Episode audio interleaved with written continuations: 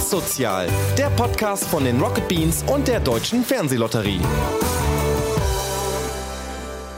Schönen guten Tag, herzlich willkommen zum Was Sozial Podcast. Dieses Mal aus Köln und wir freuen uns wirklich sehr, dass ihr wieder mit dabei seid, dass ihr zuhört und äh, hoffentlich auch ganz genau zuhört, denn wir haben heute ein Thema, was vielleicht sogar umso wichtiger ist, wenn man sich einfach mal draußen umguckt. Thorsten ist am Start. Hallo Thorsten, schön, Hallo. dass du dabei bist. Liebe Vanessa, Hallo. danke für eure Zeit. Ich sitze jetzt hier. Äh, Moritz ist auch da. Ja, hallo. Hallo Moritz, Entschuldigung Wie Moritz. immer.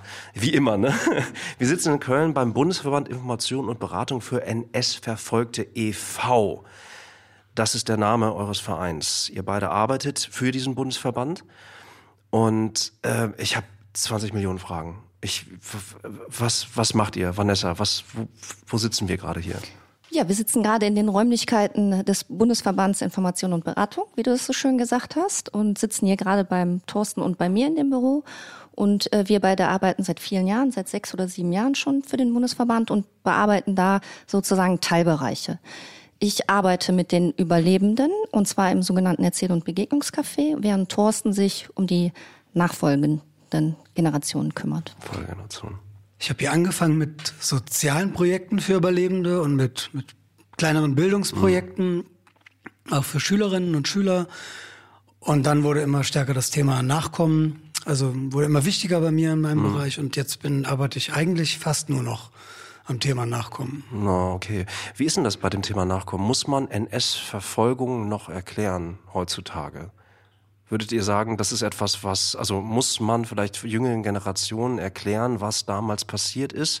Muss man es vielleicht mehr erklären oder äh, wie ist da eure, eure Einschätzung tatsächlich? Also ich glaube schon, dass man das noch erklären muss, weil es, also es ist für Menschen, die keine Gewalt erlebt haben, ist es eine völlig unvorstellbare Grausamkeiten, die da passiert sind. Es ist der Zweite Weltkrieg. Wir reden, wir reden über all die Schwere, die natürlich auch in der Schule besprochen wird, immer wieder besprochen wird. Aber ähm, manchmal hat man das, das Gefühl, junge Generationen, die gucken halt lieber Snapchat-Videos, als sich politisch, historisch na, weiterzubilden. Äh, deswegen habe ich diese Frage gestellt. Ja. Äh, lass uns noch mal kurz zurückgehen insgesamt auf den Bundesverband. Ich glaube, Ja. wir versuchen das noch mal ein bisschen äh, zusammenzufassen. Ihr seid der Bundesverband. Ihr kümmert euch insgesamt um alle NS-Verfolgte. Ihr seid eine Beratungsstelle, eine Informationsstelle. Leute können sich an euch wenden, wenn sie in ganz, ganz, ganz vielen Aspekten Fragen haben. Für sich selbst als auch für ähm, Folgegenerationen natürlich. Ne? Äh, wie, welche Teilbereiche gibt es denn noch? Also du hast gerade eben schon was gesagt. Ihr habt auch Begegnungscafés zum Beispiel und Veranstaltungen. Genau. Vanessa. Um diese verschiedenen Teilbereiche, die verschiedenen äh, Projekte, die wir äh, haben, besser erklären zu können, damit man es einfach schneller nachvollziehen kann, würde ich einfach kurz ein paar äh, Dinge dazu sagen, wie sich der Verein gegründet hat. Woher Ja, kommt gerne. eigentlich dieser sperrige Name? Der ist Bundesverband ein bisschen sperrig, ja. Information und bisschen ist Beratung für NS-Verfolgte. Genau, der kommt halt daher, dass ähm, man irgendwann in der Nachkriegszeit damit begonnen hat, äh, 1956 äh, bestimmte Menschen zu entschädigen. Ich sage das in Anführungszeichen. Und über die Jahrzehnte ähm, wurde immer deutlicher, dass man einfach viele Gruppen vergessen hat zu entschädigen. Und das waren die sogenannten, ich sage wieder, in Anführungsstrichen vergessenen Opfer.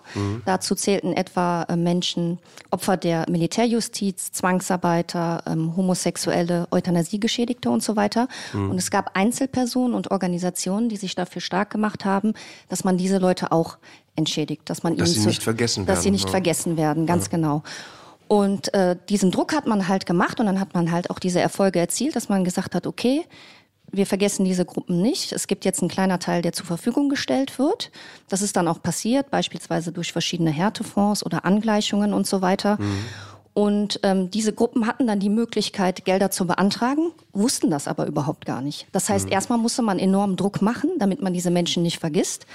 Und zweitens wurden dann die Informationen aber einfach gar nicht gestreut.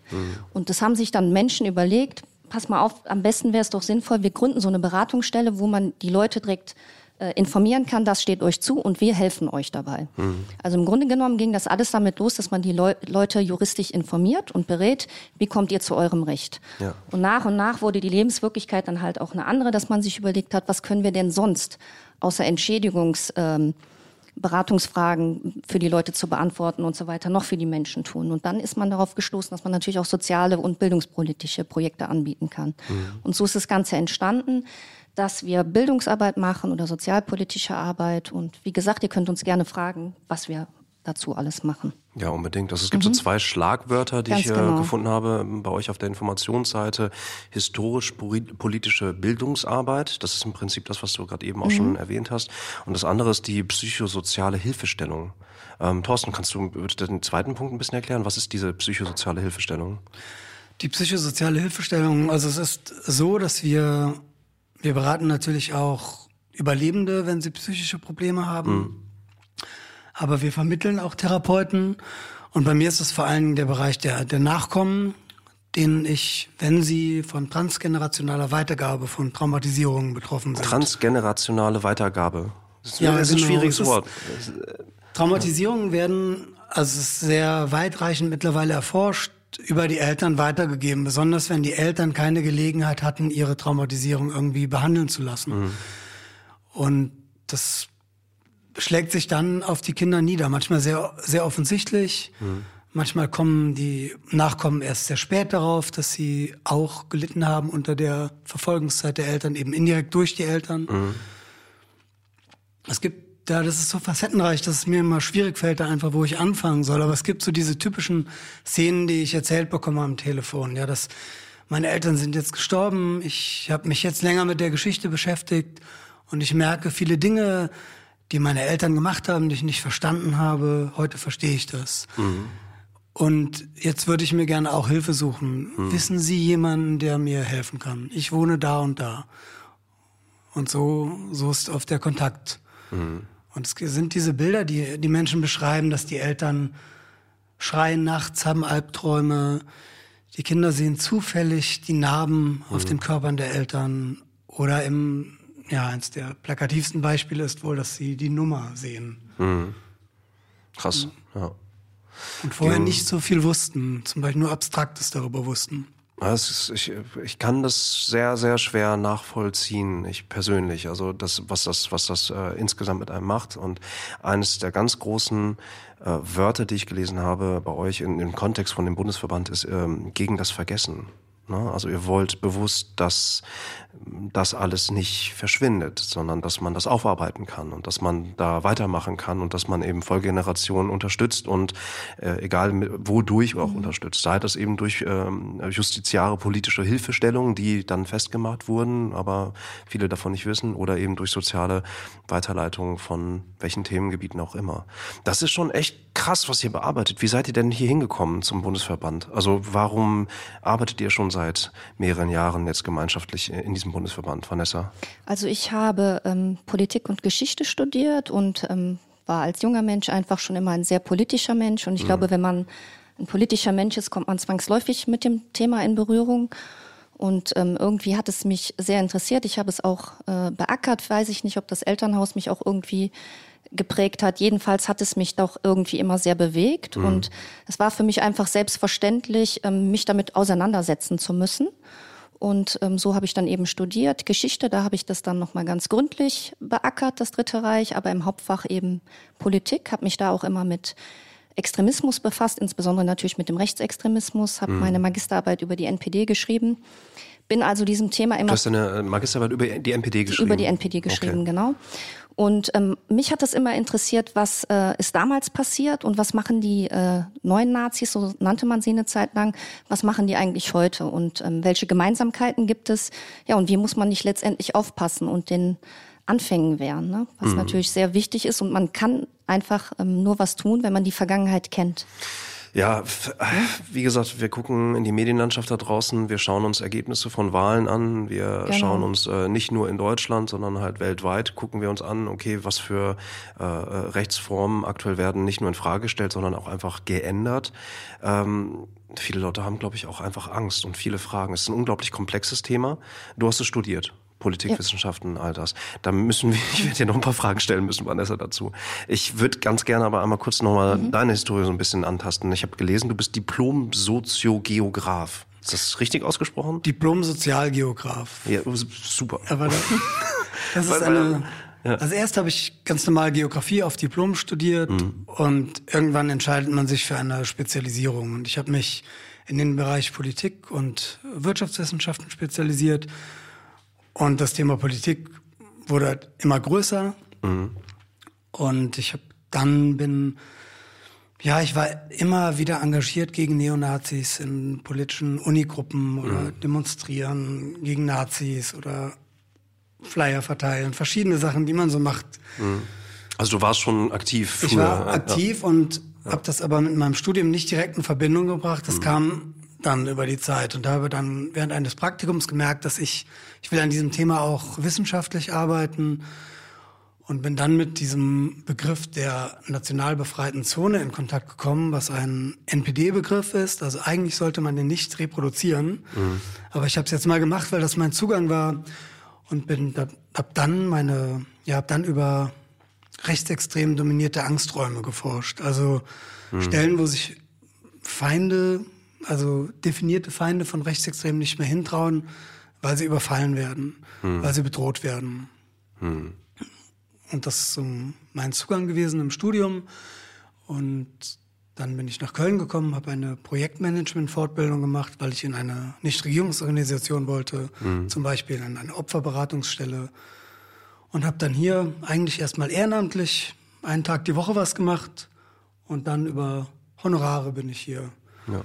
Jetzt zu einer Stelle gekommen. Das ist verrückt, ja. Und bin jetzt seit 2013 hier. Seit 2013? Ja, du hast schon ein paar ja, Jahre hinter. Ne? Sechs Jahre, ne? Ja, ja. sechs, sieben Jahre sind wir bislang. Ja, super interessant. Also das heißt, ihr seid fachlich, ähm, ähm, habt entsprechend den akademischen Hintergrund, habt viel Lebenszeit dann mit genau diesen Themenfeldern äh, bearbeitet und habt jetzt durch den Bundesverband die Möglichkeiten, all das Wissen, was ihr euch persönlich genau. angeeignet habt, dann entsprechend auch, naja, aus zu praktizieren eigentlich. Eines davon sind die Veranstaltungen. Vanessa, ich gucke dich gerade an. Mhm. Ihr, ihr habt ähm, Begegnungscafés. Das sind Veranstaltungen, wo ihr tatsächlich das Treffen der Generationen ermöglicht und ermöglichen ja. wollt. Ganz Richtig, genau. Das ja. sind die sogenannten Erzähl- und Begegnungscafés, äh, die ich betreue. Und zwar ist es so, dass ich alle 14 Tage Überlebende aus dem äh, Raum Köln ähm, treffe. Das sind tatsächlich noch so über 40 Leute, die da regelmäßig kommen. Da sitzen wir zusammen, wir trinken Kaffee, essen Kuchen und unterhalten uns tatsächlich über dies und das. Wir bereiten aber auch immer irgendein Thema vor, irgendwas Schönes, eine Autorin, ein Autor, Kunst, Kultur. Das hm. machen wir einfach so als Angebot für die Leute. Und die sind halt unter sich, sind in einer geschlossenen Gruppe, was für die natürlich schön ist. Alle haben ähm, ungefähr den gleichen Hintergrund. Mhm. Das heißt, man, ähm, wenn man ohnehin so ein schweres Schicksal hat, ist es mal ganz schön, man trifft Menschen, mit denen man das teilen kann. Aber das heißt nicht, dass es Betroffenheitstalk ist, dass die Leute die ganze Zeit schlecht drauf sind und ja. sich immer nur erinnern müssen, sondern das Gegenteil ist der Fall. Es ist ein Angebot, was schön sein soll für die Leute. Also schön, wenn das klappt, ne? Also weil ich muss ganz ehrlich sagen, ich habe mich nicht zuletzt wegen diesem Treffen und wegen dieser Aufnahmen natürlich auch ein bisschen weiter wieder und tiefer mit dem Thema beschäftigt. Ich tue das ohnehin. Ähm, ich glaube, ich habe ein sehr großes politisches Interesse, aber ich traue mich nicht unbedingt darüber in der Öffentlichkeit großartig rumzureden. Ich bin sehr vorsichtig. Mhm. Ähm, das heißt, ich für meine eigene Gedankenwelt, was all diese Themenkomplexe angeht, brauche so eine sehr klare Intimität. Und das ist im Prinzip das, was ihr auch anbietet. Ne? Und deswegen ein Kreis, wo man nicht das Gefühl hat, weiß ich nicht, wo man frei, freier denken kann vielleicht. Meinst du, das Genau, das meine ja. ich damit. Also letztendlich ja. ist das ähm, Erzähl- und Begegnungscafé erstmal ein Angebot an die Überlebenden. Das heißt, die mhm. Leute können sich treffen, können sich austauschen. Gleichzeitig können sie aber auch zu uns kommen, wenn sie Fragen haben, wenn sie beraten mhm. werden müssen. Das heißt, äh, irgendwelche Ärzte fragen oder Banken, Vermieter, All, für all sowas sind wir auch da. Mhm. Und das Besondere ist natürlich, dass wir dieses Café, wo wir immer unter uns sind, öffnen im Jahr. Mhm. Dieses, dieses Jahr dreimal, davor die Jahre mehrmals, fünf bis siebenmal. Und dann berichten halt die Überlebenden aus ihrem Leben vor Schulklassen, mhm. Studenten und weiteren Interessierten. Und da wird's halt interessant und auch schön, weil die Generationen aufeinandertreffen.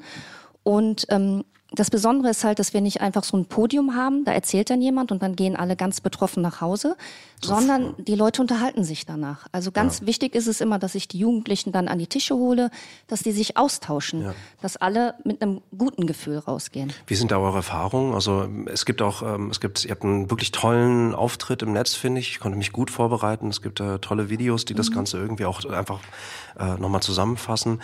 Was sind denn da eure persönlichen Erfahrungen? Ist es schwer für Folgegenerationen, für jüngere Generationen dann sich auch zu öffnen für diese Themen? Ist da eine große Vorsicht da, Thorsten? Also. Oder Vanessa? Ja ich weiß nicht, ob wir die Begrifflichkeiten vielleicht manchmal wir müssen wir äh, vielleicht äh, genau durcheinander werfen. Mich bitte, ja. ja, es ist halt so, dass ja. wir natürlich die, wenn wir den Begriff Folgegeneration benutzen, wir nur für Nachkommen von Verfolgten. Mhm, verstanden, okay. Und wir haben es Folgegeneration genannt, weil in der Vergangenheit häufig der Begriff zweite Generation verwendet wurde, mhm. als zum ersten Mal die, die Nachkommen der Überlebenden sich so eine Stimme verschafft haben, mhm. haben sie häufig von wir die zweite Generation gesprochen. Mhm. Und da wir jetzt auch durch unsere Arbeit gemerkt haben, dass es da nicht aufhört, mhm. sondern auch gerade Enkelinnen und Enkel jetzt viele Bücher zu dem Thema schreiben, mhm. haben wir irgendwann gesagt, okay, wir müssen das aufbrechen. Wir sprechen von Nachkommen der Verfolgten oder von den Folgegenerationen. Okay. Gut, dann unterteile ich das nochmal, dann habe ich das genau. gerade falsch benutzt. Gut, danke das für die Aufklärung. Ist, ja. ja. Ich, äh, es ist mhm. wichtig, das zu erklären. Ne? Also ich bin ja auch jemand, der erstmal versuchen will, unbedingt mhm. zu verstehen, wie hängt was mit was zusammen. Ich spreche ne? deswegen meistens ja. der Einfachheit halber von Nachkommen von NS-Verfolgten, einfach damit klarer ist, so okay. welche Gruppe ich meine. Ja, genau. Dann nochmal zurück zu der mhm. Kernfrage. Du hast gesagt, Schülerinnen und Schüler und Studentinnen und Studenten äh, für die Begegnungscafés. Wie ist da eure Erfahrung, Vanessa? Also ist das ein sehr fröhlicher Ort in dem mhm. Sinne, wo wahrscheinlich eher, ich weiß weiß es nicht. Fröhlich trifft es jetzt nicht so, ähm, ja. aber es ist auf jeden Fall äh, kein Ort, wo man die ganze Zeit beklommen sein muss, mhm. wo man sich nicht traut, irgendwas zu sagen oder Fragen zu stellen, sondern es nennt sich ja Café. Das heißt, die ganze Atmosphäre ist ja schon mal. Ich mache mir auch übrigens gerade einen, wenn das ah, okay genau, ist. Ja. Wollt ihr die, auch? Die ganze Atmosphäre ist schon mal aufgelockerter. Ja. Es ist ja, das kennen wir ja alle. Man geht zu irgendeiner Veranstaltung, vorne sitzt jemand, alle sitzen im Publikum. Frontalunterricht. Gucken, genau. Ja. Und danach heißt es immer so, jetzt können Sie Fragen stellen und dann traut sich natürlich niemand. Und wenn man schon in einem Café sitzt, wo die Leute zusammensitzen, das heißt die Jugendlichen und auch die weiteren Überlebenden, die dann immer zu Gast sind, mhm. dann lockert das das Ganze schon mal auf. Dann kommt man schon mal vorher ins Gespräch und ähm, danach eben auch viel einfacher. Ja. ja. Der Zeitzeuge oder die Zeitzeugin berichtet, dann gibt's eine Pause, da trinken alle Kaffee miteinander, essen Kuchen miteinander und dann hat man schon mal eine ganz andere Atmosphäre geschaffen, um die Jugendlichen dann ähm, zum Fragestellen zu animieren. Mhm. Und das gelingt eigentlich wirklich ziemlich gut. Ich kann nur jedem raten, einfach mal vorbeizuschauen. Ich bitte die Jugendlichen dann einfach auch ganz konkret darum, kommt doch einfach mal her, setzt euch jetzt hier ähm, zu dem Überlebenden oder zu der Überlebenden an den Tisch, schaut, es, schaut euch mal die Fotos an und so weiter. Und dann reden die einfach mhm. mit den Menschen. Und das ist das Tolle. Manchmal schreiben die auch Briefe danach an die Überlebenden, bedanken sich. Und das machen die nicht, weil die Lehrer die dazu aufgefordert haben oder die Lehrerin. Das mhm. Gegenteil ist der Fall. Ich habe ja Leute bei mir im Café, die ähm, als Kinder verfolgt worden sind, sogenannte Child Survivor, und manche sind auch junge Erwachsene gewesen. Das heißt, die waren so 16 Jahre alt. Mhm. Und die haben sich dann aktiv zum Beispiel der Roten Armee als jüdisch Verfolgte oder, oder anderes angeschlossen. Das heißt, die waren in dem Alter, wie dann die Jugendlichen da waren. Ja. Und das schafft schon mal echt eine krasse Verbindung. Dass die sich dann vorstellen, ich bin jetzt 16, Wahnsinn. Das hat die Person auch mit 16 durchgemacht. Mhm. Und man meint das gar nicht. Man denkt so, oh, jetzt muss ich mir was von alten Leuten anhören und so. Das Gegenteil ist der Fall. Ja. Diese zwei Generationen, die viel älteren und die Jugendlichen finden eigentlich super schnellen Draht, weil die auf einer ganz anderen Ebene dann kommunizieren. Und die trauen sich auch, die Jugendlichen. Die kommen, die fragen, die setzen sich dazu. Ja. Also um das kurz zu machen, meine Erfahrungen sind da wirklich sehr gut. Sonst hätte ich auch nicht ständig so viele Anfragen. Jetzt, nächste mhm. Woche habe ich schon wieder Café, eine öffentliche Veranstaltung, also Erzählcafé. Und allein da haben sich schon wieder drei Schulklassen angemeldet. Ja, super. Ich habe kurz eine Frage. Ähm, also habe ich, ich weiß nicht, ob ich das richtig verstanden habe, aber ähm, kann man auch einfach spontan vorbeikommen, ähm, wenn das, wenn, wenn das Café am Wochenende oder an den Tagen, an denen es geöffnet ist, geöffnet ist? Also kann man auch vorbeikommen und sagen, ey, ich möchte mich mal mit ähm, Überlebenden unterhalten oder gibt es dann da ähm, Daten, wo man vorbeikommen kann? Es gibt da halt eben die Daten, um das nochmal zu unterscheiden. Die Begegnungscafés sind die geschlossenen Cafés, da sind wir unter uns. Wenn jetzt aber Menschen ganz, ganz dolles Interesse haben und sagen, Vanessa, ist das nicht irgendwie möglich, kann ich da nicht mal vorbeikommen, mhm. dann geht das, na klar. Dann melde ich das an, dann sage ich den Überlebenden Bescheid, wie sieht das aus? Hier wollen zwei, drei junge Leute kommen, die wollen ein bisschen mit euch quatschen. Das geht. Aber insgesamt sind natürlich die öffentlichen Veranstaltungen dafür geeignet. Ja, okay. Das muss koordiniert werden natürlich. Ne? Hast ja. du denn das Gefühl oder habt ihr das Gefühl, dass es aktuell mehr Nachfragen gibt? Ist das Interesse größer geworden zu verstehen, was NS-Verfolgte, die nachkommenden Generationen, was sie alle durchmachen? Ob jetzt ähm, größeres Interesse, ich kann das gar nicht so beurteilen. Mhm. Was die Leute auf jeden Fall ähm, jetzt öfter im Café gefragt werden, ist, ähm, ob sie jetzt nicht wieder Angst haben. Ja. Ne? Ob das nicht wieder passieren könnte. Und ich war neulich auf einer Veranstaltung von einer Überlebenden, von der Lucia Heilmann. Ähm, ich weiß nicht, ob ich den Satz jetzt ganz genau richtig wiedergebe, aber im Kontext hat sie so etwas gesagt wie, nicht ich muss Angst haben, ihr müsst Angst haben. Mhm. Und das fand ich wirklich sehr aussagekräftig. Weil es geht uns ja alle an. Mhm. Das geht ja nicht immer nur die Menschen an, die offensichtlich bedroht sind von etwas, sondern es geht uns ja einfach alle an. Mhm. Wäre den Anfängen halt, ne?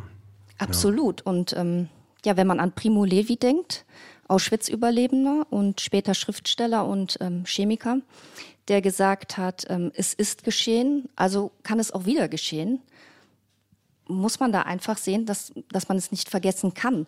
Und zwar nicht mit einem moralischen Zeigefinger, ihr seid in Deutschland und ihr müsst daran denken. Mir geht es in den Cafés vielmehr darum, dass die Leute Zivilcourage lernen. Mhm. Die kommen dahin, lernen die Leute kennen, sind bewegt, sind angetan und dann gehen die raus und beim nächsten Mal, wenn die irgendwo sitzen, mhm. in einer geselligen Runde und es fällt ein antisemitischer Spruch, ein rassistischer Spruch oder so, dass die sich dann erinnern, ey Moment, ich war doch da vor ein paar Wochen, war ich da mal in so einem Café, ich habe mit Überlebenden gesprochen und nö, jetzt mache ich mal meinen Mund auf. Das ist mhm. scheiße, was derjenige da gerade sagt. Mhm. Darum geht's eigentlich. Es geht nicht darum, die Leute voll betroffen zu machen, sondern zu sensibilisieren was passiert jetzt, was ist damals passiert, was könnt ihr heute besser machen, nämlich den Mund aufmachen, mhm. eintreten dafür. Ja. Das schafft sehr mhm. viel Übergang zu dem Thema, mit dem ich beschäftigt bin, weil die, die Nachkommen, mit denen ich Kontakt bin, die sich an uns wenden, sind entweder sind sie psychisch belastet und fragen mich, ob ich ihnen einen Therapeuten vermitteln kann, eine Therapeutin vermitteln kann, oder sie sind politisch sehr engagiert und sie sind oft aus der Familiengeschichte heraus engagiert ob sie das später oder früher erfahren haben, aber wenn man genauer nachfragt, oder manchmal kommt es auch direkt als erstes, ja, ich bin engagiert, damit die Geschichte meiner Eltern nicht vergessen wird. Mhm. Und manchmal kommt es erst später raus. Leute sind seit zehn Jahren in Gedenkstätten, machen dort ehrenamtlich Führungen, machen Filme zum Thema NS. Und das machen sie, weil sie mit ihren Eltern so aufgewachsen sind, wie sie aufgewachsen sind. Sie mhm. haben, die Eltern haben noch weiter Diskriminierung erfahren. Die Eltern haben sich versteckt, haben ihre Geschichten versteckt. Mhm. Die teilweise sind es ja auch Menschen, also Nachkommen von rassistisch Verfolgten, Jüdinnen und Juden oder Roma und Sinti habe ich jetzt da im Kopf. Die sind ja auch heute noch von Anfeindungen betroffen, ja.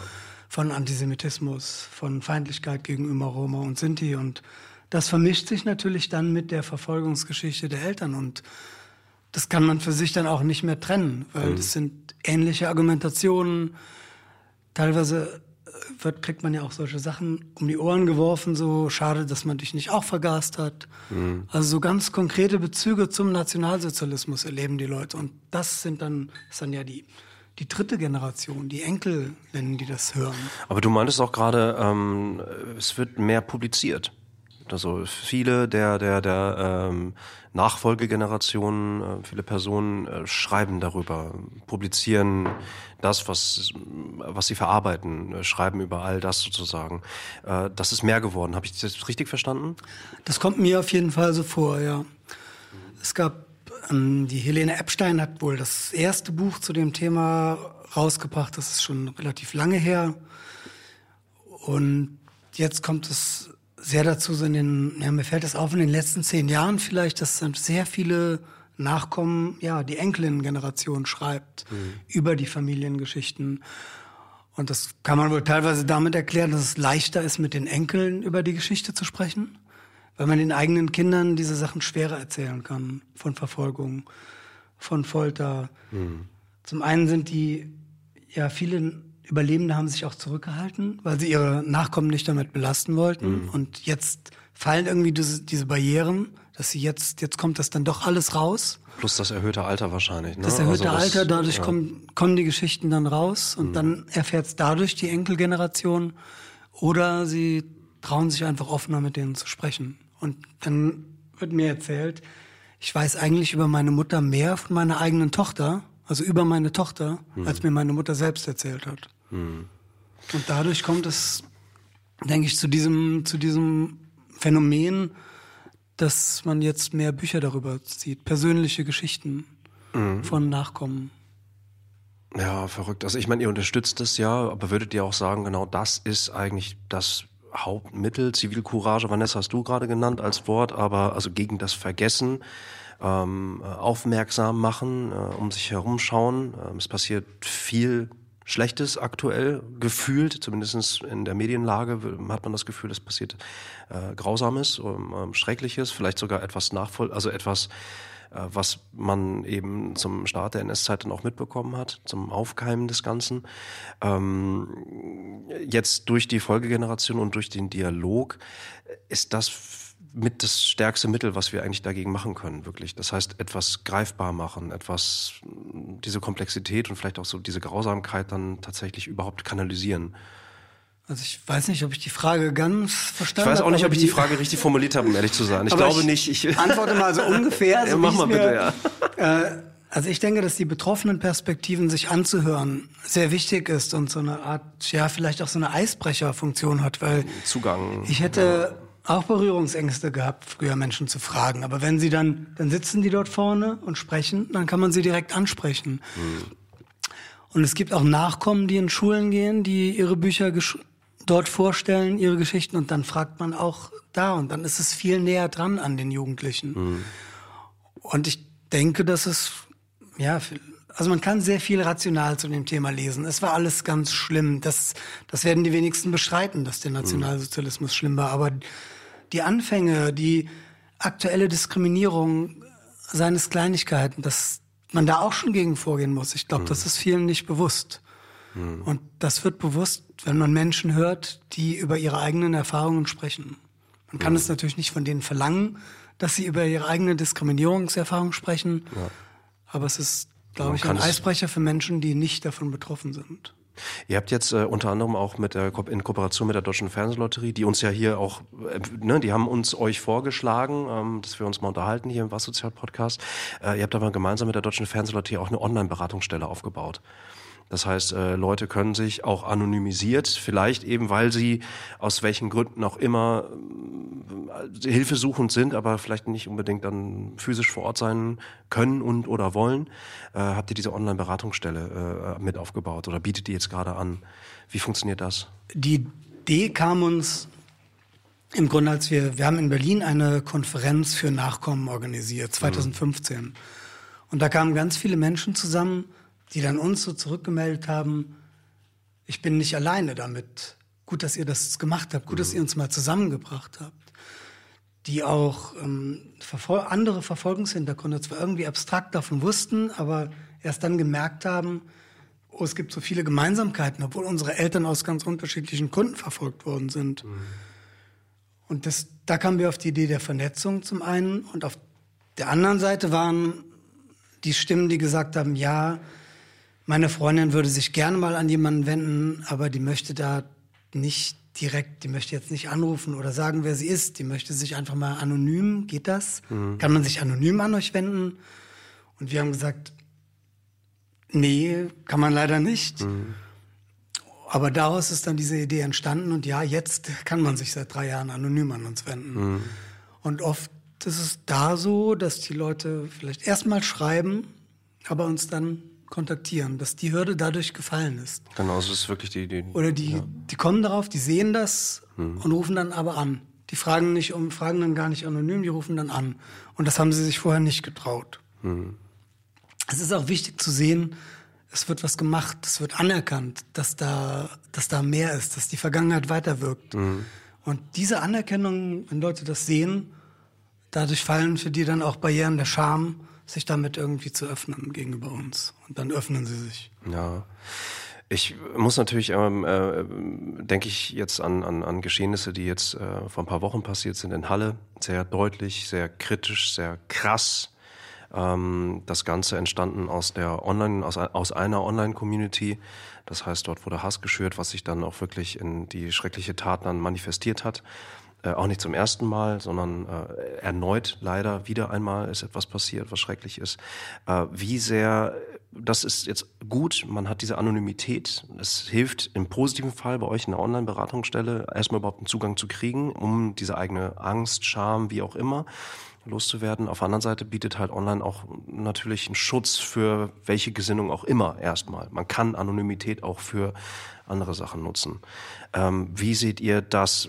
Habt ihr die Möglichkeiten, seht ihr das, dass ihr vielleicht sogar selber auch online aktiver werden könntet? Ähm, wie ist das im Bundesverband verankert? Ich weiß jetzt gar nicht, ob wir online aktiver. Das, es ist eine schwierige Ob man es kann, Frage. ist eigentlich die Frage. So, ne? Also, Wir sind Genau. ja schon aktiver auch geworden in den letzten Ja. Jahren. Also, dass ich, wir unsere ich würde sagen, unsere Kernkompetenz bestand äh, und besteht bisher vor allen Dingen immer darin, dass wir halt Leute zusammenbringen, die sonst so nicht zusammenkommen würden. Das ist so die Kernkompetenz, dass man Begegnungen schafft. Das heißt, Menschen, die die ähm, NS-Verfolgung überlebt hat, haben, bringt man beispielsweise jetzt mit Jugendlichen zusammen, die kommen zusammen. Oder Thorsten macht jetzt äh, eben das Nachfolgeprojekt und bringt da halt Menschen zusammen, die Nachkommen sind, aber sich auch nicht kennenlernen würden, wenn man sie nicht vernetzen würde. Na, wir, ich würde schon sagen, Mhm. dass wir, also wir treten mehr, das war vielleicht früher auch eine Ressourcenfrage, warum wir genau. länger gebraucht haben. Aber dass wir, um bei Instagram aktiver zu sein oder bei Facebook oder eben Videos bei YouTube hochzuladen, damit versuchen wir ja schon auch Mhm. so ein Gegengewicht aufzubauen. überhaupt Also auch nicht eine alleine, Sichtbarkeit ich- im Netz zu haben. ich finde es ganz ne? wichtig, dass man das, die Themen sichtbar macht im Netz, weil ich glaube, es läuft einfach so viel darüber und man kann so viele falsche Informationen kriegen oder Mhm. gefährliche Informationen, menschenverachtende Positionen. Und es ist wichtig, da was entgegenzusetzen. Mhm. Und ich bewundere immer die Leute, die auch, äh, so wie ja, Max Schollig oder Margarete Stokowski, die halt so online so aktiv sind Mhm. mit ihrem Gesicht und widersprechen. Und ja, ich glaube, es ist sehr wichtig und es geht nur so. Mhm. Weil, die, weil diese, diese Online-Welt einfach zu groß ist, um das zu ignorieren. Mhm, Also ne, das sind ein paar Wörter gefallen, Netzwerkeffekte, wir bringen Leute zusammen, äh, physisch in ähm, Begegnungscafés unter anderem. Ähm, du hast von Forum in, in Berlin angesprochen. Äh, meine Frage geht natürlich, ich komme aus der Netzkultur. Ja, Ich, ich, äh, ich mag das zwischenmenschliche Beisammensein sehr gerne. Ich komme noch, wir sind alle in einer, ungefähr der gleichen Generation, wir kennen auch noch die Zeit, als es Kabeltelefone gab und noch keine Smartphones. Ähm, wenn man jetzt von Enkelinnen und Enkelkindern spricht, äh, der nachfolgenden Generation, ähm, die wachsen natürlich anders auf. Die nutzen andere Kanäle, die Absolut, nutzen ja. auch andere Techniken, um sich vielleicht auch selber zu, das klingt jetzt, um sich selbst auszudrücken. So. ähm, meine Frage geht einfach nur dahingehend, irgendwie, die Zeit geht ja immer weiter. Wir wollen nicht vergessen, aber wir kriegen neue Mittel, wir kriegen neue Möglichkeiten, äh, uns auszudrücken, vielleicht auch emotionaler äh, Hilfestellung auch überhaupt annehmen zu können. Äh, das heißt, plant ihr denn als Bundesverband dort vielleicht sogar noch mehr zu machen? Ist das ein Wunsch von euch? Würdet ihr sagen, wir glauben, dass es sogar jetzt anno 2019 sogar noch wichtiger ist, im Netz ähm, vielleicht die Hilfestellung noch breiter zu fächern? Schon wieder eine komische Frage gestellt. Nee, ich weiß nur nicht, ob ich, äh, oder weiß nicht, ob. also Ja, ich eigentlich weiß tut ihr es ja nicht, schon, Ob wir das ne? direkt Eigentlich tut ihr das beantworten ja können. schon, Es wird ne? immer, also es wird immer sich weiterentwickelt Mhm. und angepasst. Also deswegen unsere Webseite wird ja wahrscheinlich Ende des Jahres ein neues Gesicht kriegen. Mhm. Das heißt, sie wird auch endlich mal auf dem Mobiltelefon kann man sie endlich mal vernünftig Responsiv, anschauen, ja. ohne zu schieben mit dem Finger in alle Richtungen. Das hängt auch an den Ressourcen ganz einfach. Ne? Also eine Wenn man ganz Website. viele äh, gute, große finanzielle Mittel hat, kann man natürlich auch viel, viel mehr machen. Ja. Aber wenn man um viele Projekte natürlich auch immer kämpfen muss, Jahr für Jahr, und ähm, überhaupt erstmal Gelder akquirieren ist das, muss. Ist das so hart? Also, ähm, also das heißt wirklich, äh, man kann zu jedem Zeitpunkt auf eurer Seite, auch wenn man die schieben muss auf dem Smartphone, Mhm. man kann Fördermitglied werden. Also man kann Spenden, äh, nicht Fördermitglied, man kann Spenden Genau. eingeben. Man kann die gesamte Idee des Bundesverbandes, der ihr seid, äh, unterstützen, auch finanziell. Genau, man kann spenden oder Mitglied werden. Ja. Das ist auf jeden Fall auch wichtig für uns, ja. Ja, klar, aber ist das, eine- ist das, ist das eine, eine schwierige Arbeit? Muss man da viel versuchen, Leute zu akquirieren? Absolut, na Ja. klar. Das ist ja auch ein Thema, äh, was ähm, schnell auf Widerstände stößt. Nicht, weil alle Leute sagen, ähm, nee, das ist ein doofes Thema, sondern weil das für viele auch einfach so, so belastend ist. Da will man sich auch gar nicht so gerne mit beschäftigen. Natürlich super schwer, da Gelder zu akquirieren. Wir haben auch äh, eine Stelle, die das immer wieder äh, macht und probiert und äh, mal bekommen wir Mittel, wenn wir Anträge stellen oder äh, Fundraising betreiben und manchmal aber auch nicht. Es ist einfach wahnsinnig schwierig, weil es gibt natürlich auch viele andere gute Organisationen, die viele gute Sachen machen, die auch zu Recht Gelder erhalten. Und es sind auch oft Programme, die, die ausgeschrieben werden, also bestimmte Förderprogramme, wo man dann bestimmte Richtlinien erfüllen muss. Und wir kriegen aus ganz unterschiedlichen Töpfen, Töpfen, Geld. ja. Von der Stiftung Erinnerung, Verantwortung, Zukunft, vom Auswärtigen Amt, Mhm. vom Familienministerium, von der Fernsehlotterie, die uns ja hier zusammengebracht Ganz hat. genau. Von der Stadt Köln zum Beispiel. Also es sind ganz viele verschiedene Töpfe und da sind wir immer froh und dankbar, wenn das dann von Jahr zu Jahr auch so weitergeht, um eben diese ganzen vielen verschiedenen Sachen machen zu können. Und wir arbeiten, also wir sind auch auf Kooperationen sehr angewiesen. Wir arbeiten mit der Synagogengemeinde zusammen hier in Köln. Wir arbeiten mit der, bei der, in der Bibliothek haben wir Veranstaltungen gemacht. Also es sind so diese, dass man sich vernetzt, ist auch sehr wichtig. Dass man sich gegenseitig unterstützt und hilft. Sonst Ja. funktioniert es nicht. In meinem Verständnis sollte es dem Bundesverband, der sollte eigentlich immer da sein, weil äh, die Geschichte ist ja geschrieben worden. So. Und wir wollen alle als gesellschaftliche, als Gesellschaft wollen wir nicht, dass sowas wieder passiert, auf gar keinen Fall. Äh, wir reden über Folgegenerationen. Wir reden darüber, wie verkraften wir als Gesellschaft all das Geschehene, wie arbeiten wir das auf und wie funktioniert das. Jetzt von der ersten Generation zu sprechen, das heißt wirklich die Beteiligten ähm, ähm, ähm, noch äh, zu dem Zeitpunkt äh, der NS-Verfolgung, da gibt es gar nicht mehr so viele in Deutschland, oder? Tatsächlich, einfach wegen dem gestiegenen Alters. Ja, das stimmt. Ich habe die genauen Zahlen nicht präsent. Ich meine, es sind um die 70.000 momentan in Deutschland. Ich kann es aber nicht ganz genau sagen. Ähm, und wenn man jetzt irgendwie überlegt, als nächsten Schritt, äh, du hast es vorhin auch nochmal gesagt, äh, man hat es früher mal zweite Generation dann genannt. Äh, wie ist das in, in, in dieser Generation? Gibt es da äh, soziogeografisch, um jetzt einmal dieses Wort zu benutzen, ja, eigentlich demografisch irgendwie, kann man da sagen, irgendwie äh, vielleicht, also melden sich dort auch viele Leute dann nochmal explizit? Nicht nur die Enkelkinder, sondern eben aus der zweiten Generation, die dann vielleicht durch was auch immer, vielleicht auch geben wegen, wegen der politischen äh, Ist-Situation, dass die sich melden und sagen so, shit, ich muss das alles aufarbeiten jetzt. Das passiert schon, ja. Es sich, also die melden sich verstärkt. Also besonders, also es ist auch eine Rolle, ein wichtiger Punkt, dass wir mehr Aufmerksamkeit bekommen haben durch diese Online-Beratungsplattform, durch die Konferenz, durch internationale Arbeitsgruppen. Und dadurch kommen immer mehr Leute auf uns zu, weil sie sagen, ah, ich habe das gesehen im Internet. Und dann kommen sie, sie wussten gar nicht, dass es so eine Anlaufstelle gibt, die sich um die Bedürfnisse der Nachkommen der Verfolgten kümmern und sind dann immer erstmal ganz angetan, dass es das überhaupt gibt. Ja, Dito. Und ich höre das oft bei, bei Treffen. Wir haben, es gibt zum Beispiel eine Nachkommengruppe, die sich von ehemaligen Häftlingen der KZ-Gedenkstätte Dachau, die nächstes Wochenende sich trifft. Und da ist es natürlich auch immer wieder Thema, dass sie sagen, die aktuellen politischen Entwicklungen, die sind mir so unheimlich, das macht mir Angst.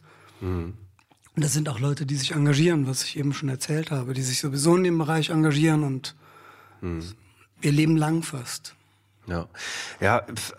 Ihr, ihr habt beide äh, gesagt, schon schon zu Studienzeiten wart ihr interessiert, äh, aktiv zum Teil. Ähm, und äh, wenn man jetzt den Ist-Zustand sieht, Vanessa, du hast es auch äh, sehr deutlich verbalisiert. Äh, wir gucken nach draußen und sehen, dass äh, sich etwas bewegt, was nicht gut ist. So, ähm, das ist das Thema unserer Zeit. Das ist das Thema, worüber wir reden sollten. Und äh, viele Leute machen den Mund auf jetzt und wollen bewusst Zivilcourage für sich selber ja, eingestehen. Einfach nur eingestehen für ein gemeinschaftliches Miteinander. Ähm, wie würdest du denn jetzt aktuell die Lage als Politikwissenschaftlerin? es ist schwierig, ne? Schwierig und äh, traurig. Was, ich meine, die Wahlergebnisse sind ja allen präsent und ich Ich glaube, über die Wahlergebnisse von Thüringen jetzt gerade. Ganz ne? genau. Ja. Und äh, umso wichtiger ist es eben äh, zu zeigen, ähm, was daraus resultieren kann, wenn wir eben jetzt nicht Stopp sagen. Das ist es ja, worauf ich immer wieder hinaus will, dass man, ähm, es hat ja auch 33 angefangen.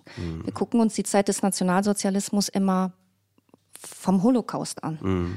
Aber es hat angefangen 33 mit Ausgrenzung, mit Diskriminierung. Dann kamen Gesetze, dann kamen die Nürnberger Rassegesetze, dann kam die Reichspogromnacht und dann wurden die Leute abgeholt. Mhm. Dann wurden die deportiert, sie wurden äh, vernichtet in den Vernichtungslagern. Und irgendwie müssen wir ja schauen, dass sowas nicht nochmal passiert. Das mhm. ist ja das, warum wir die Arbeit überhaupt machen. Mhm. Das darf nicht mehr passieren. Das haben sich alle auf die Fahnen geschrieben. Und wenn wir heute Menschen haben, die das leugnen, als Vogelschiss bezeichnen oder sonst was, oder allein, dass es alles gar nicht mehr so schlimm ist, was man sagt, dem müssen wir halt Einhalt gebieten. Ne? Mhm. Ne? Irgendwo muss man ja gucken, dass es nicht wieder anfängt. Mhm. Dass man es nicht bagatellisiert, nicht banalisiert. Und viele Dinge halten sich ja auch sehr beharrlich. Also auch vor dem Nationalsozialismus gab es massive Diskriminierungen von Sinti und Roma. Es gab mhm. Anti Antisemitismus, es gab Rassismus, es gab Feindlichkeit gegenüber Homosexuellen. Also die, die Sachen halten sich so. Mhm. Also es ist, deswegen ist es auch mit diesem, dass irgendwann, du hast eine Frage formuliert an mhm. uns so, äh, Schluss, mal jetzt Schluss ist nicht. Ja, so, mhm. ja, genau. Es läuft einfach weiter. Man kann es leugnen natürlich, mhm. aber die Sachen haben eine lange Geschichte. Mhm. Ja, ich, ich, äh, ich weiß nicht, warum ich so, so ich, Angst ist das falsche Wort. Ich habe ich hab Respekt vor der Komplexität. Ich habe doch, ich habe Angst. Punkt. Ich habe einfach Angst vor dem, was passiert. Ich suche sehr viel nach Informationen, nach Verständnis positioniere mich deutlich gegen äh, Rechtsextremismus, mhm. gegen all das will aber auch nicht wahrhaben, dass es überhaupt diskutiert wird. Und das ist, das ist halt mein ganz persönliches großes Problem. Ich habe persönlich, vielleicht auch durch meine eigene persönliche Historie, durch meine Familie, keinen unmittelbaren Zugang. Ich kenne das tatsächlich aus den Geschichtsbüchern. Aber ich habe keine persönlich, ich bin nicht die Nachfolgegeneration, ja. wenn man so möchte. Mhm. Für mich ist das alles sehr, sehr grausam, sehr unvorstellbar. Wie kann, Absolut, wie kann ja. so etwas Menschen, äh, äh, von Menschenhand überhaupt passiert? Also wie, wie ist das überhaupt machbar gewesen? Damals wie, äh, wie hoffentlich nicht äh, zukünftig so. Ähm, aber das ist dann bei mir mal ganz oft dann verzahnt mit, warum gibt's überhaupt Gewalt und Krieg? Mhm. Und ich verstehe diese gesellschaftliche ich verstehe diese Prinzipien dahinter einfach nicht. Ich will sie nicht wahrhaben. Ne? Äh, das sind dann aber andere Themen, glaube ich. Und das sind wir sehr viel im, im, im, im äh, generell philosophischen, im politischen. Ähm, das ist, äh, ich bin auf jeden Fall sehr dankbar, dass es viele, viele, viele Teilbereiche gibt, äh, in ganz, ganz vielen Facetten, die sich dagegen äh, stellen und für etwas sind. Weil gegen etwas sein ist oft sehr einfach, für etwas zu sein und das auch tatsächlich dann zu tun, ist viel schwieriger. So. Und ihr beiden habt das ja für euch damals entschieden. Mhm. So. Ihr habt die Themen bearbeitet für euch und lustig, ihr habt beide als Praktikanten angefangen, also ehrenamtlich eigentlich, oder? Kann man ja, so sagen, ganz genau. Ja. ja. Generation Praktikum oder wie war das? Ne? Ja, kenne ich auch. ich habe Videospiele gespielt. Ja. Aber wie, das würde mich ja auch interessieren, so wie, wie ist das bei euch? Also ihr seid ja auf uns gekommen, ja. auf unsere Organisation und Rassismus oder dass wir in dass wir rassistisch sozialisiert sind, das, das haben wir ja alle erlebt. Mhm. Und ich frage mich, wie das ja, wie das in so einer Firma wie eurer eine Rolle spielt, wie das Thema ist, ob das da, wie weit Spielen da politische Sachen eine Rolle? Es ist, äh, ich glaube, wir sind alle insgesamt, also wirklich ausnahmslos alle politisch interessiert ähm, sagen aber auch, wir nehmen uns selber nicht die Zeit, äh, sagen wir richtig journalistisch zu arbeiten. Wir sind halt, wir sagen, wir können ziemlich gut Unterhaltung. Das klingt wie eine Ausrede, soll es aber auch wirklich nicht sein. Also viele von uns machen sich sehr viele, sehr schwere Gedanken, aber wir nehmen uns wiederum nicht die volle Zeit, um das dann wirklich zu bearbeiten. Es gibt auch, äh, viele von uns sagen auch, es ist wichtig, auch vielleicht auch lachen zu können nach wie vor. Ne? So, und in der Schwere der Zeit, es gibt äh, viele gute Journalisten, Autoren, Publizisten, Politiker auch, die äh, ähm, diese Sachverhalte wesentlich in der Komplexität besser darstellen können, als wir es jemals könnten. So einfach aus dem Grund, weil viele von uns in den letzten 16, 20 Jahren ähm, Medien produziert haben. Was wir ganz gut können, glaube ich, ist genau das. Wir können Inhalte vielleicht aus verschiedenen Perspektiven betrachten, die produzieren und theoretisch auch inszenieren. Dieser Podcast ist zum Beispiel aber nicht inszeniert. Also, ne? Ja. Da ist, ist ja nicht gestaged in dem Sinne. Na, ich, ich glaube ja. halt, dass der Weg, den ihr geht, also über Filme machen und über keine Ahnung, ob auch Computerspiele entwickelt werden. Eines Tages hoffentlich, ja. ja. Dass man darüber sehr viel auch sensibilisieren kann. Also es gibt mhm. neuere Fernsehsendungen, wo, ja, wo einfach ähm, Menschen verschiedener Hautfarbe mitspielen, wo ähm, Behinderungen als normal genommen werden, wo Frauen auch in starken Rollen sind. Also ich finde, über dieses Medium kann sehr viel funktionieren an einfach ein etwas Vorleben. Das passiert schon längst. Ja, das, ja. Also das passiert schon viel. Es gibt äh, unglaublich viele, genauso wie es in Film, Buch oder auch tatsächlich in Musikform, es gibt ja viele Ausdrucksweisen, je nach Medium, die äh, Kultur ausdrücken, die Emotionen festhalten, archivieren und auch weitergeben. Ähm, Gaming ist da nicht anders. Also Gaming kann genau das. Ja, es gibt Ballerspiele, aber es gibt ganz, ganz viele andere äh, äh, Titel, Arten, Genres, die andere Sachverhalte auch ausdrücken. Und gerade auch Krieg, äh, ähm, Kriegsverfolgung, Flucht, ähm, Repression, Depression ist ein anderes Thema, Traumata und die Verarbeitung davon. Es gibt sehr, sehr viele Videospiele, die das äh, in eine Form bringt, die Film nicht schafft oder Ja. anders schafft halt. Ich will das gar nicht bewerten. Und äh, das ist dann das Gebiet, wo ich mich zum Beispiel sehr tief mit beschäftige. Und das äh, Handwerk dahinter nennt sich dann Game Design. Ne? Das heißt, subjektives Erlebnis und was passiert eigentlich, wenn man was drückt halt. Ich finde, Ja. an solchen Punkten muss es eben auch ansetzen, diese Arbeit auf. Also, dass man, Mhm. ja, dass man dort auch aufpasst, dass man keine Diskriminierung reproduziert. Mhm. Es gab ja, gibt ja immer noch, glaube ich, die große Debatte über die Darstellung von weiblichen Helden in, in Computerspielen oder so. Ja, also ich glaube, ich glaube, das bleibt auch erstmal so. Es ist ähnlich wie im Filmsegment, wenn man jetzt Hero-Movies sich anguckt, Marvel etc. Ähm, auch da sind natürlich alle Charaktere überzeichnet. Damit will ich die Diskussion in, in, in diesem Gaming-Gebiet sozusagen gar nicht kleinreden. Jetzt natürlich äh, durch Halle und durch ähm, den Horst Seehofer ist dieser Begriff der Gamer-Szene auch wieder sehr groß und prominent geworden. Äh, schön, dass du den Kopf schüttelst, aber ich, ich, ich verstehe die Diskussion dahinter total. Ich, ich habe meine ganz subjektive Meinung dazu. Ich kenne vor allen Dingen all diese Debatten schon, sage aber auch, es gibt im Netz Räume, Foren, die sind halt auch scheiße. Deutlich scheiße. So. Und die dann wegzureden, macht keinen Sinn. Nee, das stimmt Genau. auch. Sachen wegreden nicht, aber ich glaube so, wenn man sagt, das, wir gucken jetzt in die Jetzt- Gaming-Szene. Ja, das ist, ja. Das war schon ein das bisschen ist, schräg. Das ist so, wie wenn er sagt, ja, äh, Rechtsextremismus ist ein Jugendproblem oder Rechtsextremismus ist ein Ostproblem. Das ist genauso Ja. vereinfachen und den Rest ausblenden. Ja. Also damit wird ganz viel ausgeblendet, glaube ich, wenn man sagt, man muss jetzt in der Gaming-Szene nachgucken, wo da die... ja, das Kann man ist, auch machen, ist auch wichtig. Es ist überall. Man eben. sollte Es genau vor allen Dingen mal in der rechtsextremistischen Szene. Szene, Das nachschauen. wäre zum Das wäre mal ganz ein guter Anfang. Ist das eine ne? gute Idee? Würdet Das ist eine sehr gute Idee, glaube ich. Da mal reinzuschauen, Ja. wer da solche Möglich. Einstellungen vertritt. Ja, ich bin, ich bin auch dabei. Also das ist, das hat sich wieder so schnell potenziert, dieses, dieses Thema. Und er hat sich natürlich entsprechend auch sehr schnell aufgeregt. Fand ich auch so, auch da hatte ich überlegt, mache ich jetzt ein Statement oder nicht? Und ich habe mich, äh, ich habe ich hab schon längst, ich hatte schon wieder so viel geschrieben, ehrlich gesagt, dazu. Also jetzt explizit zu diesem Vorwurf. Habe mich aber dann gegen eine Veröffentlichung entschieden. Obwohl du eben gesagt hast, dass du sehr viel Mhm. nach außen gehst im Netz. Das hätte ich mir nicht gedacht, dass du dann so eine. Vielleicht da so wäre Hürden genau hast. das mal gut, damit Ja. die Menschen draußen einfach auch mal andere Gesichter sehen. Ne? Mit der Gaming-Szene verbinden ja viele dann auch irgendwie was ganz anderes und jetzt vielleicht nicht euch oder so, sondern Also Menschen, die vielleicht vielleicht überdenkst du verquer das sind oder so. mal. Das heißt, es gibt ja immer Vorurteile. Ja, ja, ihr habt ja auch alle recht, ey. Ihr macht Und du das kannst, du trägst sozusagen da, dazu bei, Vorurteile über die, die Gamer zu brechen. Ne? Ja, es ist ja auch so. Und zu zeigen, dass da auch eine Diskussion herrscht. Genau. Das wäre Unbedingt, ja. wichtig. Ja. Gegengewicht. Also, naja, also äh, äh, ihr seid so gemein. Ja, ich, ich gebe euch ja recht. Also das ist so so so Zivilcourage. Wir gucken auf die Website. Egal ob online oder offline. Und auch im Kleinen Ja. einfach. Auch im Kleinen.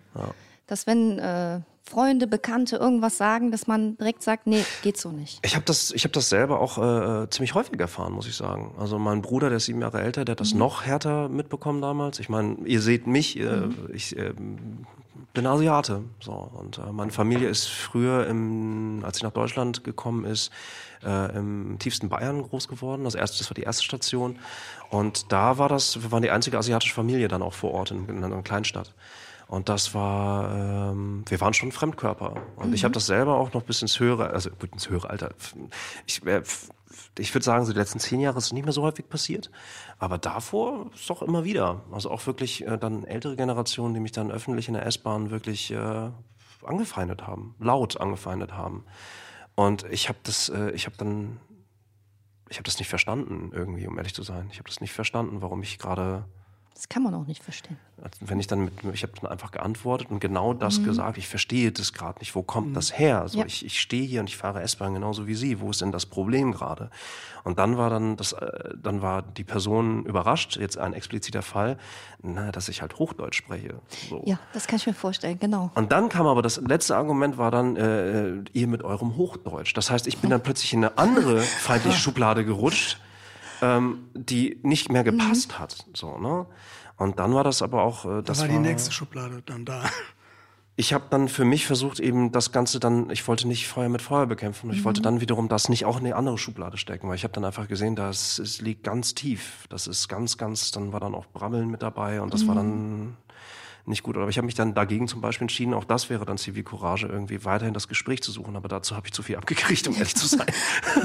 Weiß ich nicht. Also man muss ja, auch einen Weg finden, sich Ja, selbst zu genau. schützen. Also man kann nicht, das war jetzt keine Erwartungshaltung, die an dich formuliert war eben, dass du das äh, online machst. Doch, schon, Aber, ja. es ist schon, Erwartungen sind groß. aber es ist jetzt. halt wichtig, so dass, deswegen, es gibt auch, wir haben das auch von den Nachkommen, zum Beispiel gibt es welche, die schreiben Bücher, die stehen mit, also ihr Gesicht ist bekannt. Und die bitten wir, dass sie, wir haben die Rubrik heißt Stimmen der Folgegenerationen, dass sie was auf unserer Webseite schreiben über ihre Geschichte. Das ermutigt eben andere, die das nicht so können. Ja.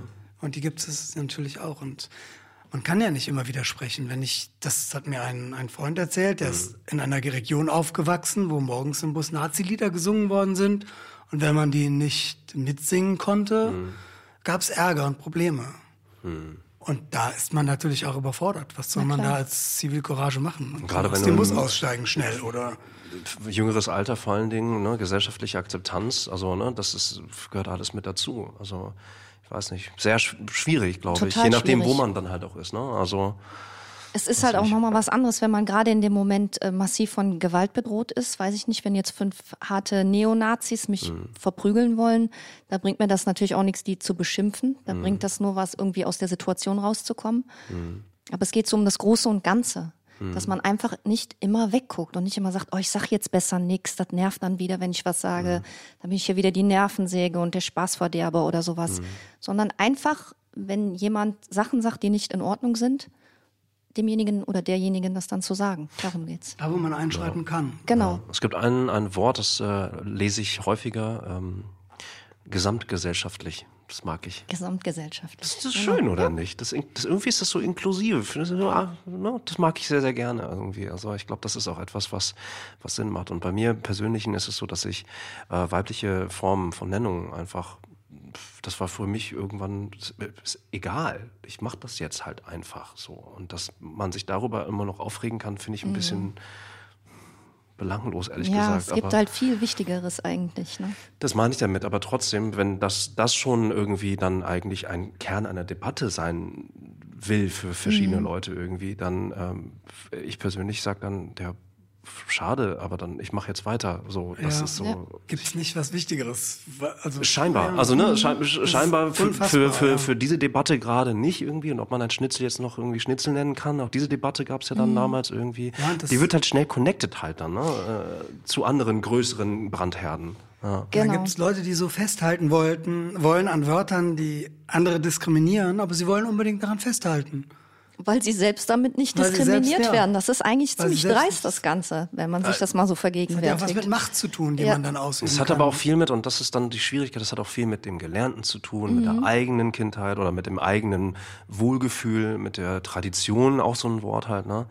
Also, ähm, weiß ich nicht. Ich finde das, äh, ich finde die Zeit, in der wir gerade leben, schwierig. Ich glaube, jede Generation hat, hat natürlich die großen Probleme, äh, die man halt hat. Ähm, und eine der großen Verantwortungen unserer Generation, glaube ich, ist es, ähm, A, nicht zu vergessen, damit gut umzugehen, daraus zu lernen und Rückschlüsse zu ziehen, wie es vielleicht morgen aussehen könnte. Und ihr als Bundesverband Informatik und Beratung für NS-verfolgte e.V. Ähm, macht da, glaube ich, einen ziemlich guten Beitrag, oder?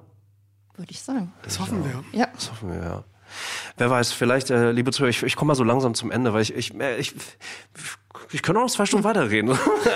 ich erzähle euch was über Videospiele. Ähm, ich glaube, wir, wir beenden den Podcast an dieser Stelle. Ähm, schön, dass ihr alle zugehört habt.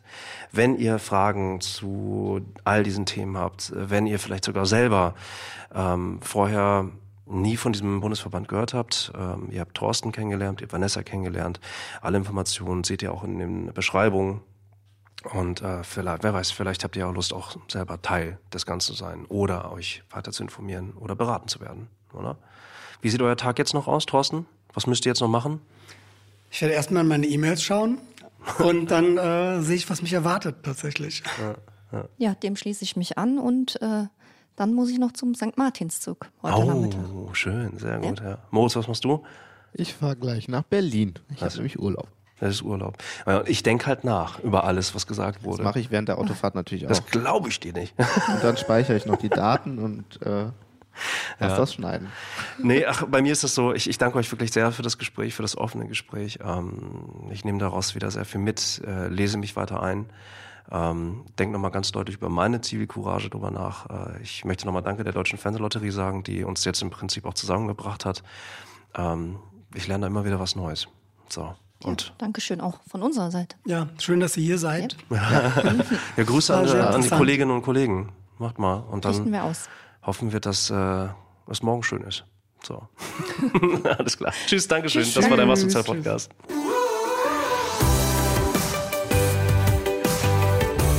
Den Was Sozial Podcast findet ihr auf rocketbeans.tv slash podcast sowie auf Spotify, iTunes und allen gängigen Podcatchern. Dieser Podcast wurde produziert von rocketbeans.tv in Kooperation mit der Deutschen Fernsehlotterie.